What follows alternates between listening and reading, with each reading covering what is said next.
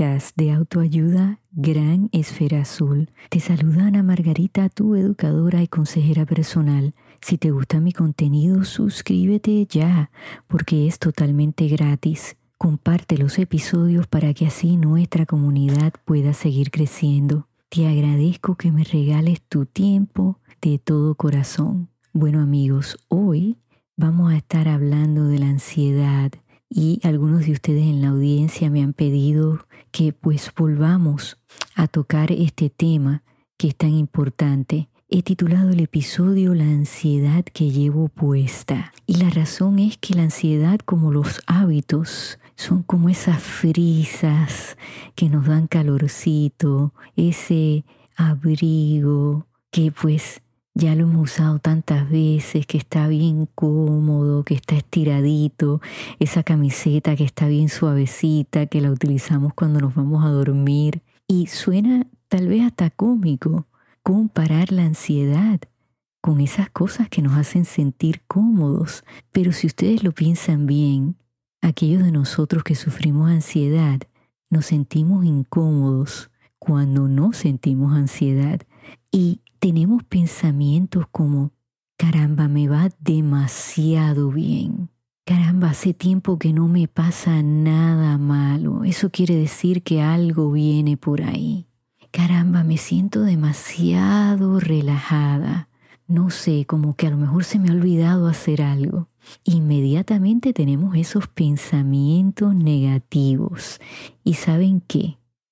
La Fundación Nacional de la Ciencia está de acuerdo conmigo porque ellos han realizado estudios que indican que la persona promedio tiene aproximadamente 60.000 pensamientos al día y un 80% de esos pensamientos son negativos. Yo hice un episodio hablando de eso, que cuando tenemos esos pensamientos negativos que son repetitivos, le tenemos que decir a nuestro cerebro negativo, eso lo decimos mucho en Puerto Rico, para calmar la mente y mandar un mensaje claro que diga no, ese pensamiento negativo no me va a controlar. Este estudio también indica que un 95% de los pensamientos que tenemos al día son repetitivos como lo dije antes, ¿no? Ahí volvemos a ese círculo vicioso de pensamientos que tenemos una y otra vez. Es como una película de esas malas que siempre está en la televisión cuando queremos ver algo y cambiamos los canales ay Dios mío, pero esta película está hoy otra vez, tan mala que es. Bueno, pues así sucede en nuestro cerebro. Los voy a ayudar con cuatro estados de ánimo que quiero que ustedes pues los consideren porque esto de controlar la ansiedad es una práctica. Tenemos que estar alertas y estar en el momento presente y cuestionarnos. A ver, en realidad, ¿qué es lo que nos sucede? ¿Dónde está la raíz de esa ansiedad? Vamos al primero, el hambre. ¿Tengo hambre? Yo hoy tomé tiempo para cuidar mi cuerpo. Si comí, ¿qué alimentos ingerí? Porque eso es bien importante. Hay alimentos que pues bajan nuestra energía, que nos causan sueño, malestar, y entonces eso no nos ayuda. O hemos comido algo que no nos ha nutrido y entonces continuamos con hambre. Así que ese es un estado físico, pero que afecta nuestro ánimo. El segundo es el enojo. ¿Estoy enojado o enojada por algo? ¿Qué pasó hoy que me siento tan acelerada, tan agitada, todo el mundo me molesta? A veces nos sucede algo durante el día que en ese momento no sentimos el enojo, pero es algo como que va creciendo. Y entonces debemos identificar qué pasó, quién nos enojó, o qué nos enojó, porque ese es un estado de ánimo que vuelvo y lo digo, pues va a afectar nuestra ansiedad, porque nos acelera, nos agita. Así que vamos a cuestionar si estamos enojados o no. Lo tercero es si nos sentimos solos. La soledad es terrible y amigos, ¿nos podemos sentir solos a pesar de tener familiares a nuestro alrededor, amistades, compañeros de trabajo? La soledad es algo interno y a veces cuando no nos sentimos escuchados, cuando sentimos que las personas que queremos pues no nos están dando el tiempo que nosotros queremos y necesitamos, pues nos sentimos solos cuando nos sentimos perdidos, que no sabemos para dónde vamos, que no tenemos un plan, pues eso nos lleva a sentirnos solos. La soledad es peligrosa porque nos puede llevar, por supuesto, a la ansiedad, pero también a la depresión, a tener pensamientos negativos, pensamientos de tristeza, y pues eso afecta nuestro estado de ánimo y nos estanca. Por eso nos debemos preguntar, ¿Me siento solo? ¿Y por qué? ¿Qué ha causado esta soledad? ¿Qué puedo hacer para no sentirme solo o sola? Son preguntas difíciles, pero hay que hacerlas. Lo cuarto es el cansancio. ¿Estoy durmiendo bien? ¿Estoy durmiendo toda la noche? ¿Estoy durmiendo suficientes horas? ¿Por qué me siento tan cansado, tan cansada? Eso nos afecta a nuestro estado de ánimo y nos puede causar ansiedad cuando no hemos dormido bien. ¿Qué nos está quitando el sueño?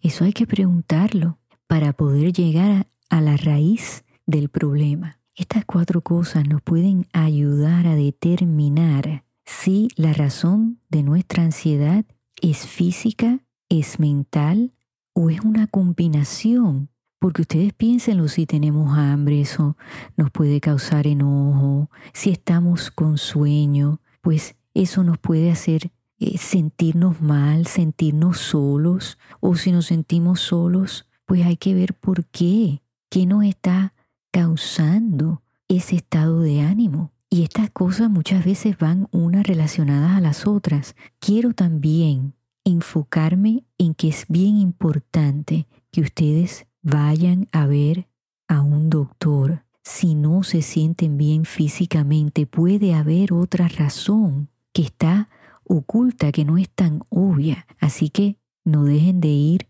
a hacerse sus chequeos anuales, hacerse sus laboratorios. A veces dejamos eso para mañana y para el otro día y para la semana que viene. Es bien importante que nos cuidemos les voy a compartir otro estudio que es un poquito viejo, pero la información sigue siendo relevante y no han encontrado evidencia a lo contrario. Este es del 2005 y viene de la Universidad de Cornell, que es una universidad muy prestigiosa aquí en los Estados Unidos, y nos dice que un 85% de todas las preocupaciones que nosotros tenemos no suceden un 85%, Dios mío.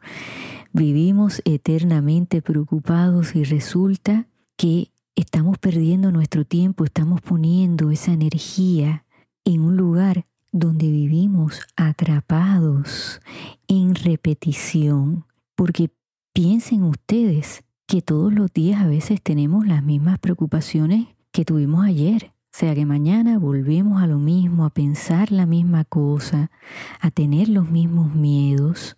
Así que fíjense todo el tiempo perdido. Este mismo estudio también indica que un 97% de las veces nuestras preocupaciones no tienen base, o sea que no son basadas en hechos, pero ahí las seguimos repitiendo. También nos indica que un 75% de las veces cuando nuestras preocupaciones sí se hacen realidad, pues no las encontramos tan malas como habíamos pensado, los resultados, las consecuencias no fueron catastróficos, o sea que fueron cosas que las pudimos manejar. Así que fíjense, un 75% de las veces eso sucede me voy a poner un poquito científica con ustedes, pero es importante que sepamos esta información.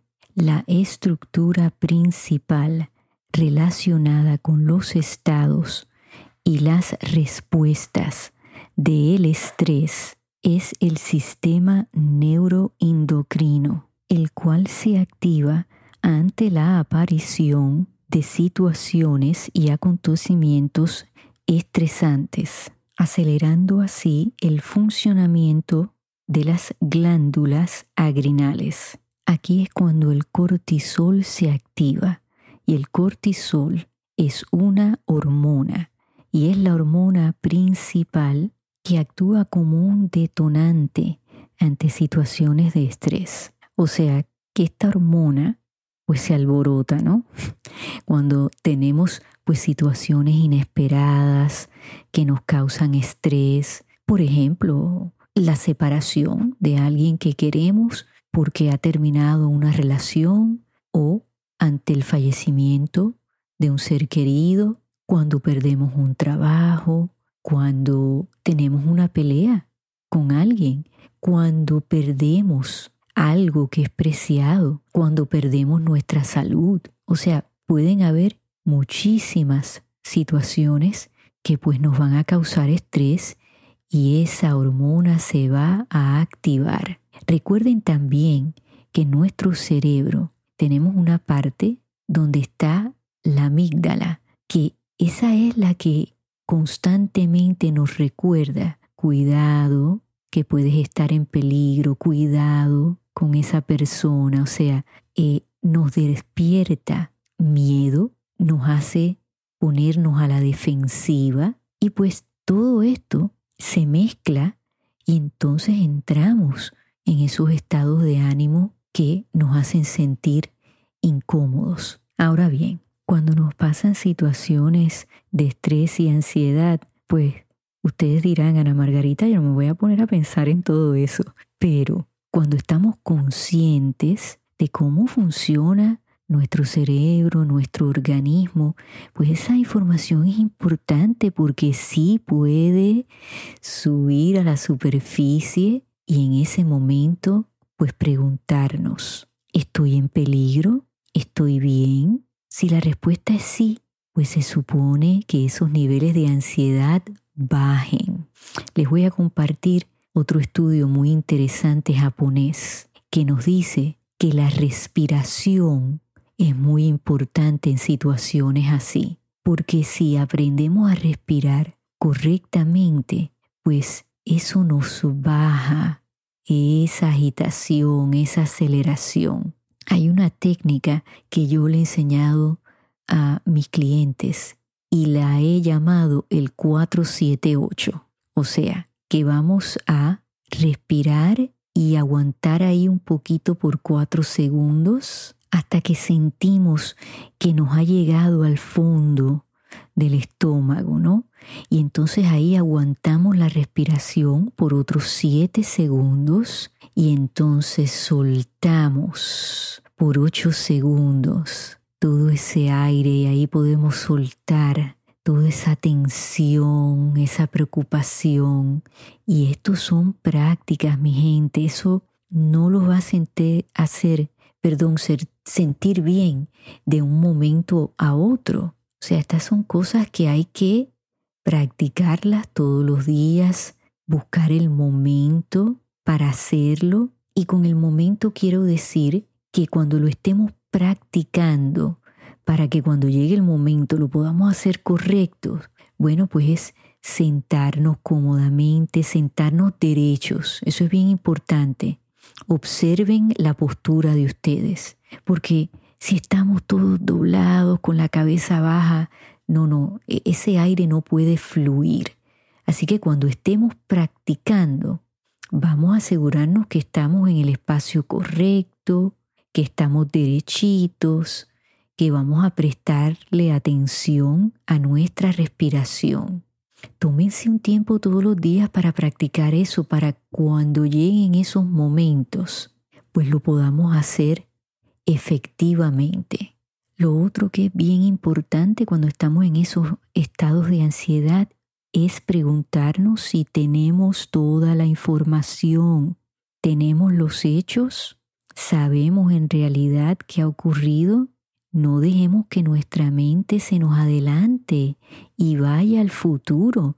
Nosotros no tenemos una bola de cristal que funcione, eso es fantasía. O sea que solamente nos debemos de basar en hechos. Y eso pues nos debe de calmar el decir, ok, un momento, yo no tengo toda la información. Le mandé un texto a mi nena y no, no me ha contestado solamente han pasado 30 segundos.